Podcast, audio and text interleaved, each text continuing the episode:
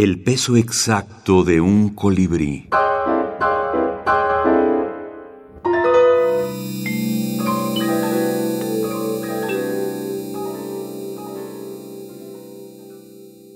Javier Tomeo, 10.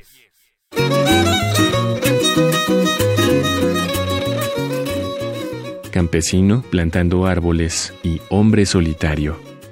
Se aproxima la hora solemne del ocaso. El hombre que ha recorrido todos los caminos del mundo suspira profundamente. Oiga, ¿Qué? plánteme a mí también. ¿Cómo? Que me plante. ¿Por qué? Estoy cansado.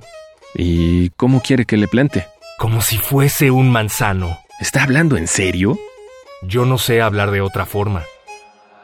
Pausa. El campesino encoge los hombros, carga al hombre sobre sus espaldas, le traslada al pequeño hoyo y le entierra hasta los tobillos.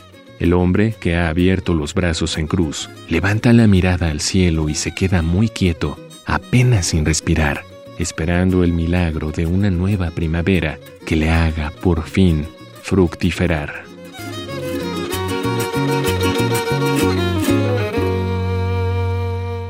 Historias mínimas. Javier Tomeo.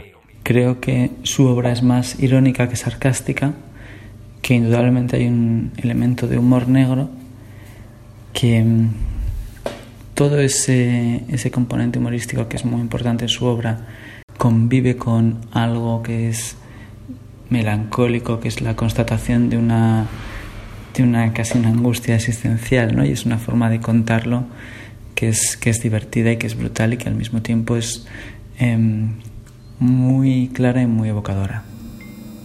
Daniel Gascón, editor de Letras Libres en España y escritor.